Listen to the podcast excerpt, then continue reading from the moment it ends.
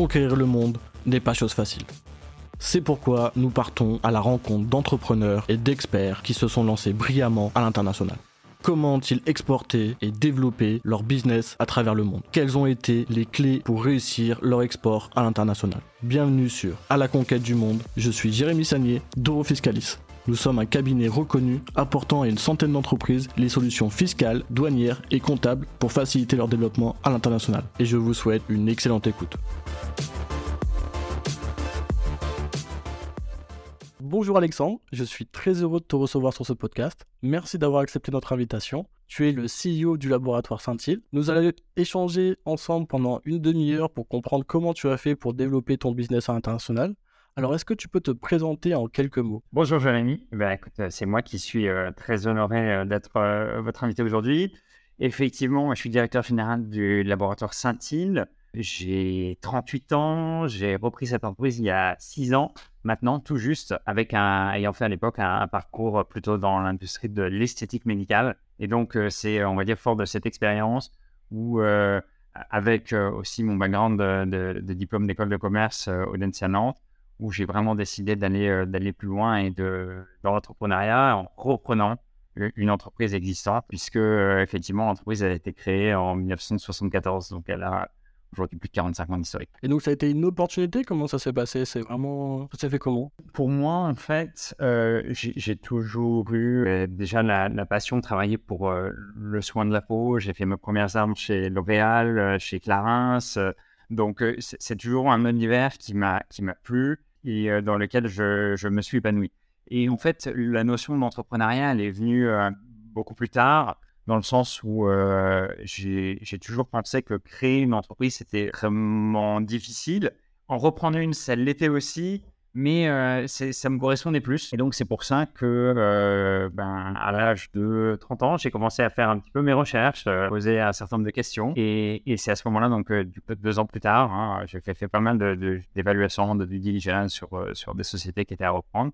Et j'ai entendu parler un petit peu par hasard de, du, du, laboratoire Saint-Hill, qui était une, une, entreprise qui était donc qui est basée à Genève et qui était en fait possible tout cas possibilité d'acquisition. Donc euh, moi, j'ai rencontré l'équipe, j'ai rencontré euh, le, président de dirigeant. Et effectivement, donc ça, ça s'est euh, passé en ça s'est passé en six mois où on a eu justement bah, toute, une, toute une phase où il a fallu bah, complètement découvrir, redécouvrir l'entreprise, apprendre et ensuite arriver au mois de septembre. Donc bah, voilà, prendre les, les premières décisions et présenter à l'équipe en disant ça y est, maintenant c'est c'est moi le nouveau capitaine à bord. Et est-ce que tu as continué euh, la stratégie de base de l'entreprise ou est-ce que euh, tu as imposé ta marque directement? Ça s'est fait comment?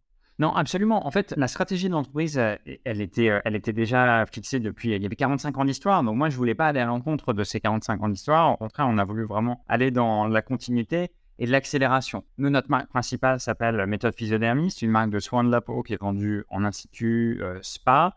Et on a justement continué, maintenu ce circuit de distribution et on a justement cherché à, garder une certaine cohérence et à regarder ce qui marchait, les points forts, bien sûr les, conserver.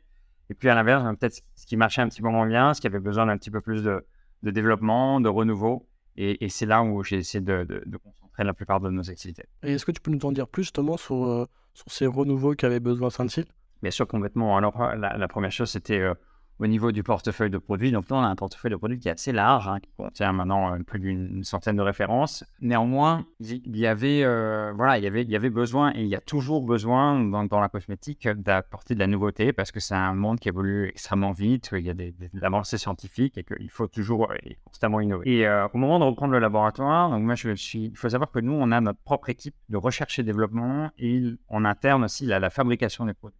On est complètement intégré, ce qui est pas une chose qui est courante ça, parce que finalement, beaucoup de laboratoires sous-traitent. Et, donc, nous, on a tout intégré, on a cette chance-là. Et donc, je me suis euh, mis avec l'équipe euh, donc euh, de recherche et développement et on s'est posé la question sur quels allaient les besoins de la cosmétique, d'un produit de soins de la peau dans 5 ans, dans 10 ans. Et on est venu finalement à la conclusion que ça allait être bah, finalement toujours plus de naturalité. Hein, je, je, pense que ce ne sera pas du tout quelque chose où on reviendra en arrière, et puis toujours plus d'efficacité aussi. Parce que quand on achète un soin de la peau, eh bien, on veut qu'il soit anti-âge, qu'il soit anti-acné, euh, qu'il soit anti-cellulite. On veut qu'il soit euh, efficace, on veut qu'il apporte des résultats.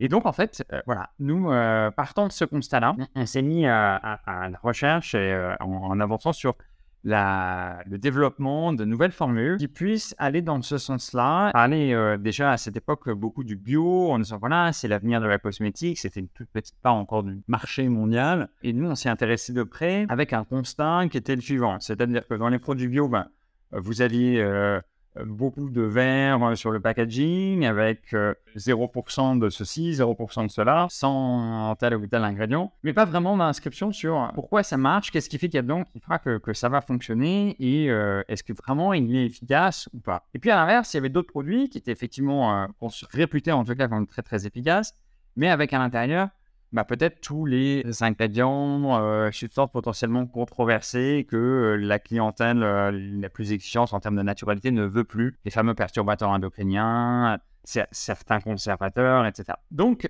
en, se penchant sur ce constat-là, on s'est rendu compte que finalement, bah, c'était pas incompatible d'unir ces deux mondes du soin de la peau, c'est-à-dire à la fois la cosmétique euh, efficace, mais également certifié bio, qui est on va dire, le Graal en termes de naturalité, puisque on va utiliser uniquement des, actifs naturels et on va utiliser aussi bah, des, actifs qui sont issus de l'agriculture biologique, donc potentiellement bien meilleurs pour, pour, pour l'environnement. Donc, on a lancé un grand programme de développement d'une collection qui, qui a été ensuite mise sur le marché à partir de, fin 2019, qui s'appelle Clinica Suisse Organics de physiodermie et qui a vraiment, je pense, été un tournant pour, euh, pour la marque Méthode Physiodermie, pour euh, nos clients qui, euh, qui nous sont très fidèles et puis voilà, pour, pour conquérir de, de, nouveaux marchés, de nouveaux points de vente, une nouvelle clientèle qui justement était plus en attente de naturel.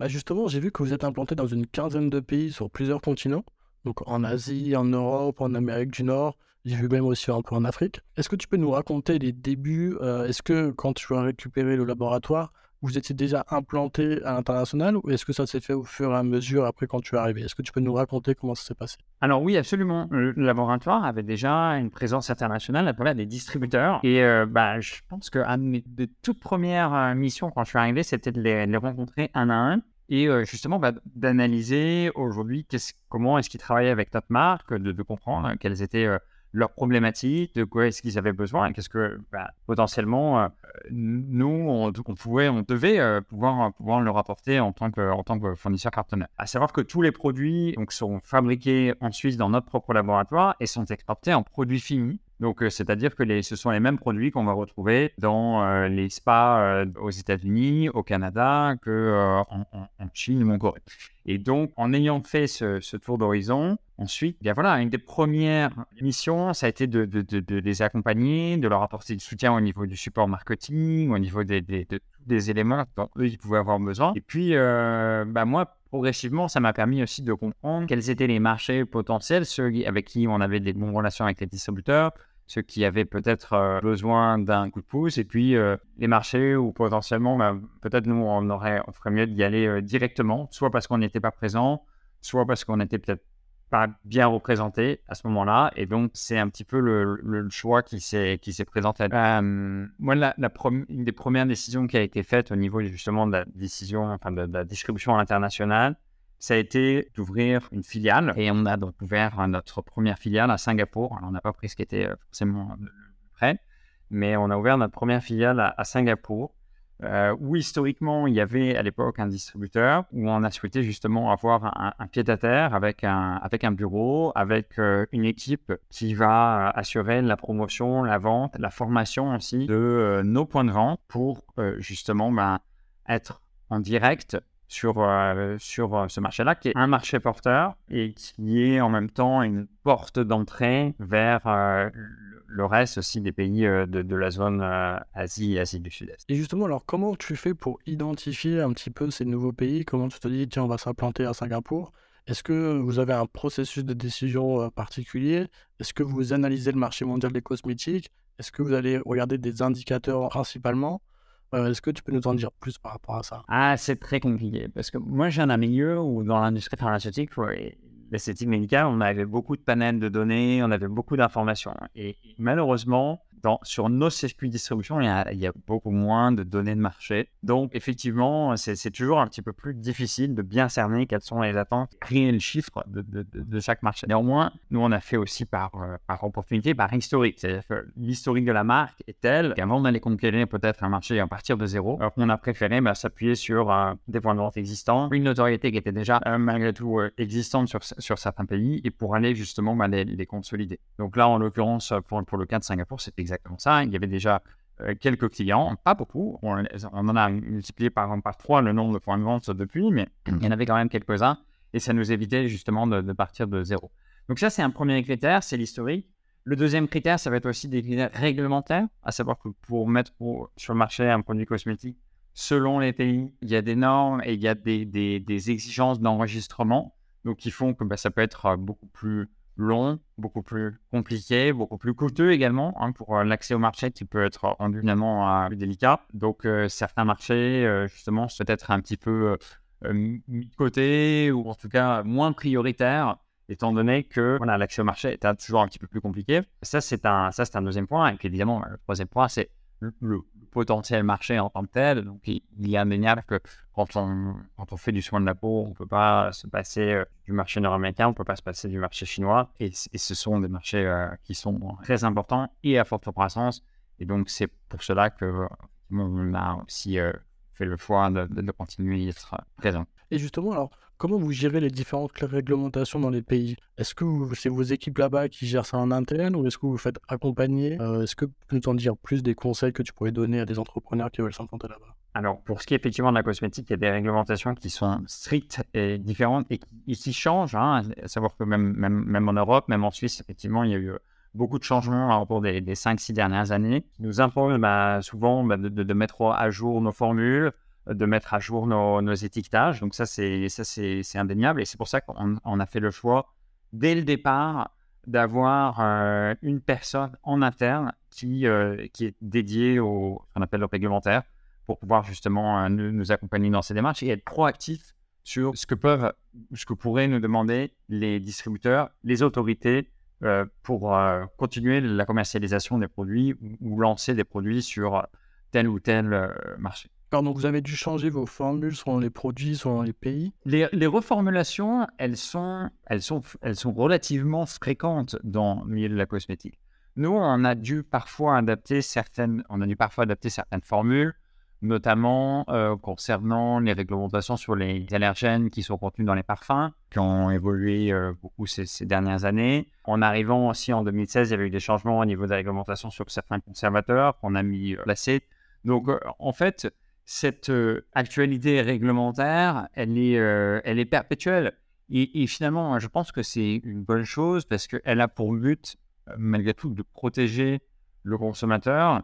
Et je dirais qu'on va plutôt dans le bon sens. Donc, nous, on, a mis à jour euh, les, formules, on continue de les mettre à jour et effectivement, on essaye de faire en sorte que quand on lance aujourd'hui un nouveau développement sur un nouveau produit, on tient compte, et ça c'est le plus difficile, euh, des exigences de chacun des, pays. On pourrait euh, dire, ah bah oui, mais attention, dans tel pays, tel ingrédient n'est pas autorisé, ou il est autorisé, mais avec un pourcentage maximum de X%. Donc ça, ce sont des contraintes qu'on doit prendre très très tôt lorsqu'on veut lancer un, nouveau, euh, nouveau produit. Je pense par exemple aux produits solaires. Les produits solaires, euh, étant donné que ce sont des produits qui ont une, vertu, enfin, ce sont des produits qui sont actifs, hein, qui protègent effectivement des UV. Là, c'est très encadré et selon, les, pays, on a justement, nous, besoin de faire, euh, bah, bien entendu, des tests qui sont obligatoires et qui ont été des tests qui sont faits, alors, non pas sur des animaux qu'on pourrait penser à croire, ces tests sont interdits en Suisse et en Europe depuis, depuis très longtemps, mais des tests sur les humains, des volontaires, pour justement bah, pouvoir garantir l'efficacité d'un crème solaire quand on, quand on l'applique euh, ensuite euh, une fois qu'on a acheté le produit. Est-ce que vous devez adapter aussi votre communication selon les pays? Bah, J'imagine que c'est des cultures différentes, avec des attentes différentes. Est-ce que euh, comment vous pouvez comment vous gérez ça? Il est vrai, effectivement, particulièrement dans la cosmétique, qu'il y a, il y a certains nombres de, de, de, de messages ou même de, gammes qui sont plus ou moins appréciés et qui sont plus ou moins demandés selon les, selon les marchés. Euh, on a eu notamment pendant très longtemps, on pensait que voilà, euh, en, Asie, c'était surtout les produits whitening qui étaient, euh, qui étaient plébiscités, que en revanche, bah, les produits pour le corps l'étaient moins.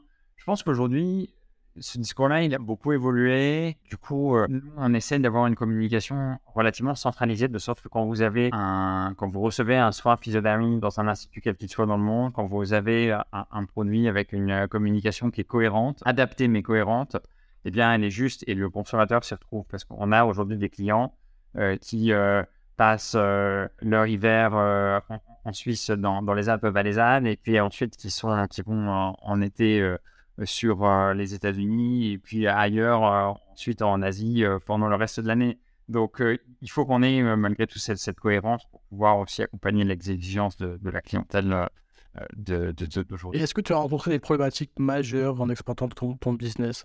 Est-ce que tu as des problématiques que, que, tu as pu noter Énormément, tous les jours. tous les jours, ça c'est c'est effectivement les aléas de, c'est-à-dire que déjà, nous, alors, on, est basé en Suisse, euh, qui présente un certain un certain nombre dans le sens où on n'est pas en Union européenne. Donc, euh, à partir de là, ça implique, euh, quand on doit vendre des produits, ne serait-ce que pour vendre un, produit en, France voisine, ou pour vendre des produits en, Italie ou en Espagne, et bien là, il y a un dédouanement qui est fait, ça nécessite de la documentation, ça nécessite, on n'envoie pas un produit n'importe comment. Donc, du coup, Rien que ça, c'est un, travail du, quotidien. Et c'est pour ça que a voulu euh, aussi s'entourer euh, des, meilleurs. Hein. On a voulu s'entourer de, des gens qui savent, qui savent nous épauler. On n'est pas les seuls dans cette situation-là. Et, moi, c'est comme ça que j'ai rencontré le cabinet Eurofiscalis qui aujourd'hui va nous aide, euh, j'ai envie de dire, presque au quotidien dans les démarches. Parce que quand on est dans une démarche de vouloir grandir avec une croissance à deux chiffres comme on l'est depuis le départ, effectivement, bah, c'est important de s'appuyer sur les bons partenaires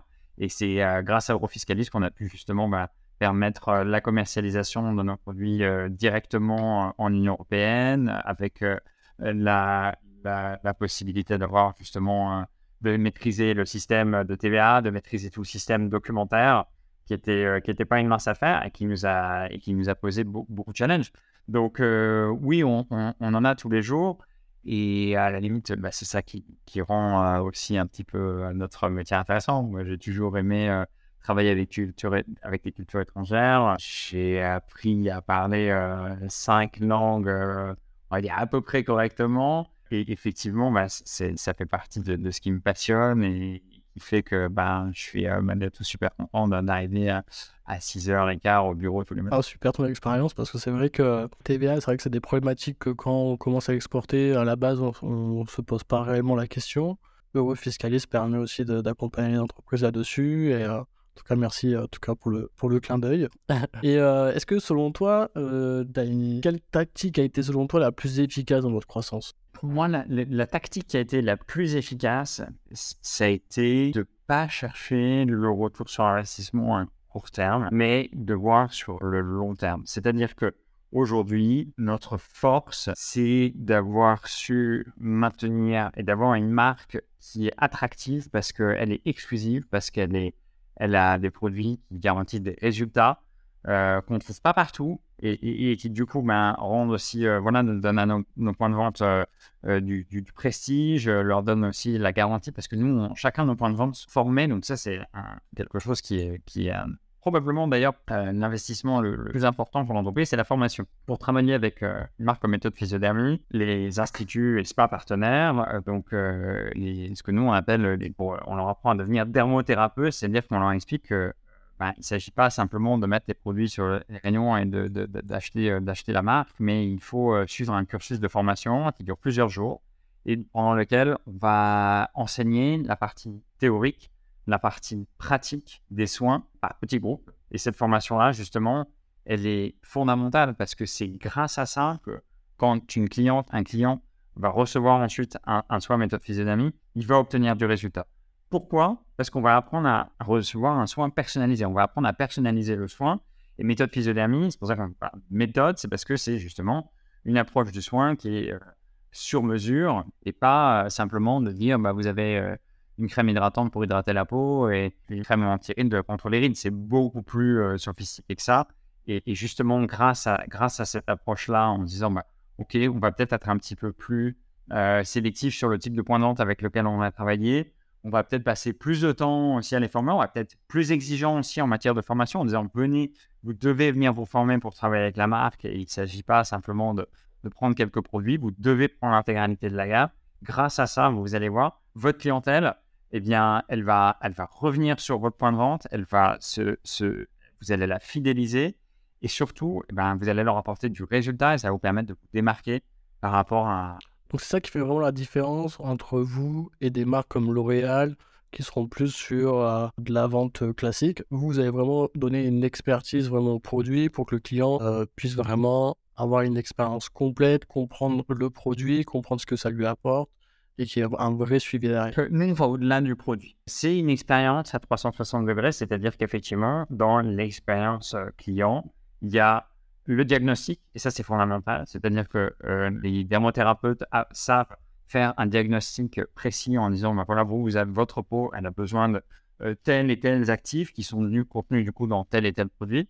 Elle a besoin aussi d'une approche pratique, c'est-à-dire bah, des des modelages, des pratiques euh, manuelles, des techniques manuelles qui vont justement potentialiser l'effet des actifs. Et nous, on a des techniques manuelles spécifiques, dont un drainage lymphatique, qui est le drainage lymphatique signature méthode physiodamie, qui va potentialiser les résultats. Euh, et puis, bien entendu, bah, les formules et toute la science que l'on, que l'on apporte derrière depuis le laboratoire. Donc, effectivement, c'est ça qui nous différencie par rapport à, des marques B2C un petit peu classique qu'on va retrouver euh, dans, dans, les circuits de distribution traditionnels.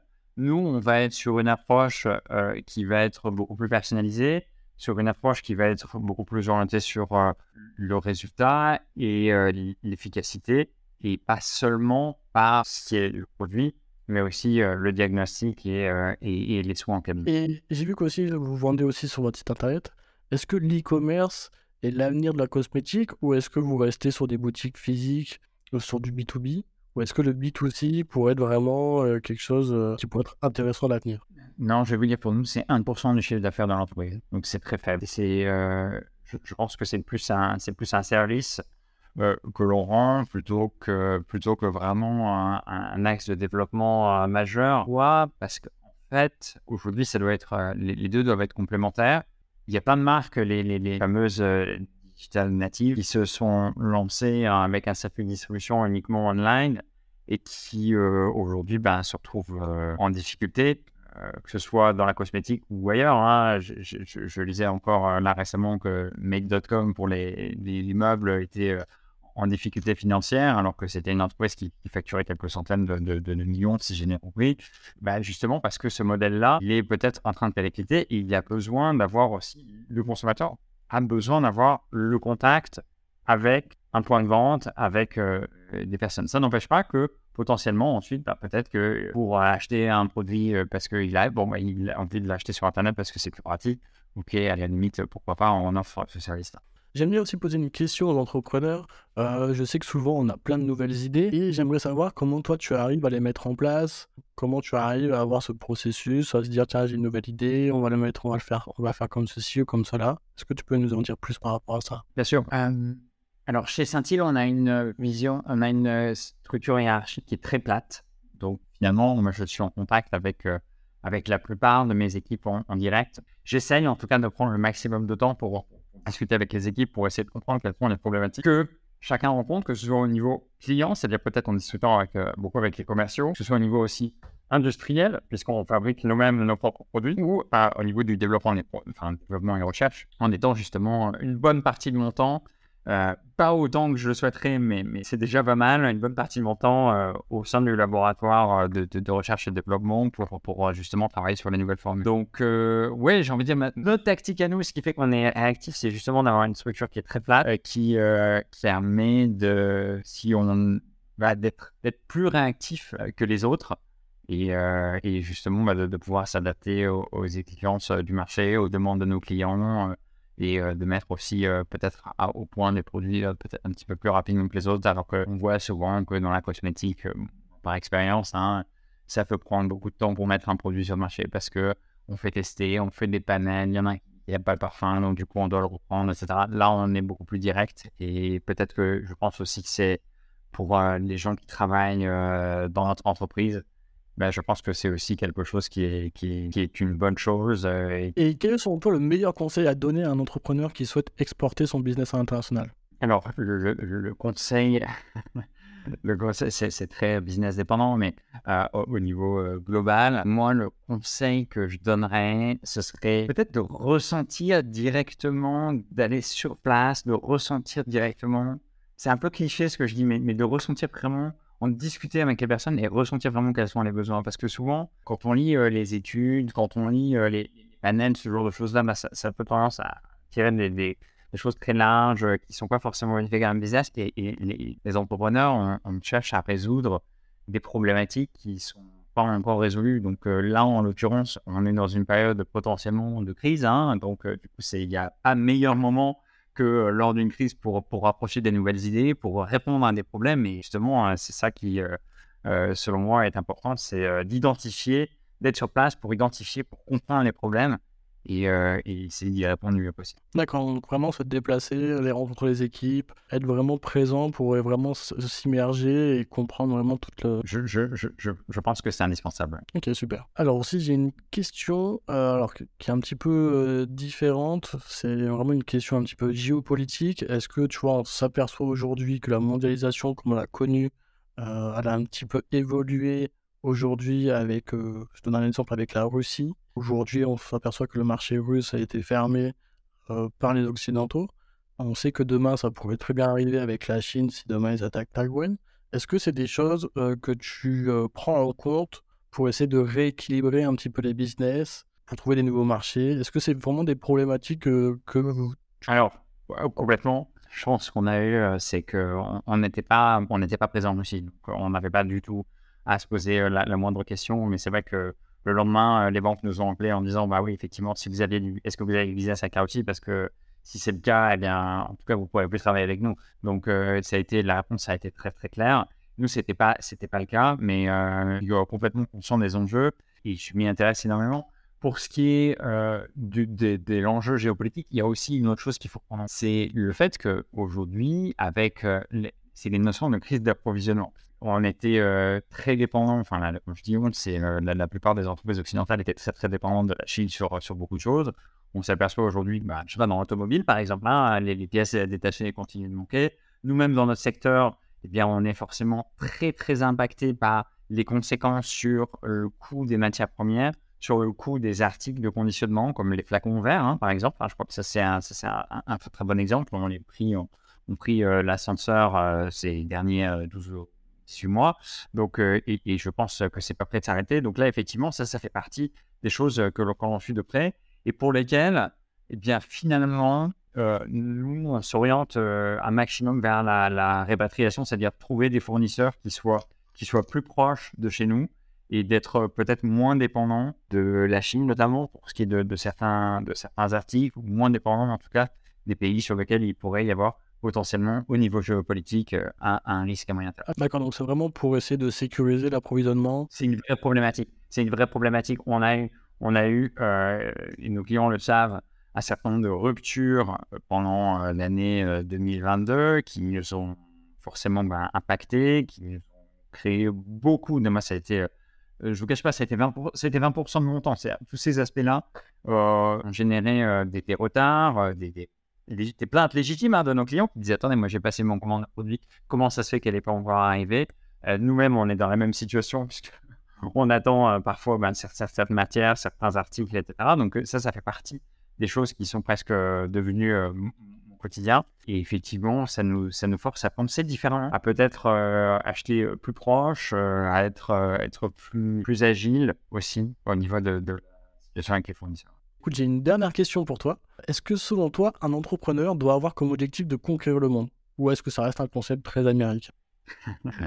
C'est complètement américain comme concept. Non, je pense, pas, pense pas du tout en fait. C'est-à-dire que moi, par exemple, là en ce moment, notre objectif, c'est notre marché domestique, c'est la Suisse.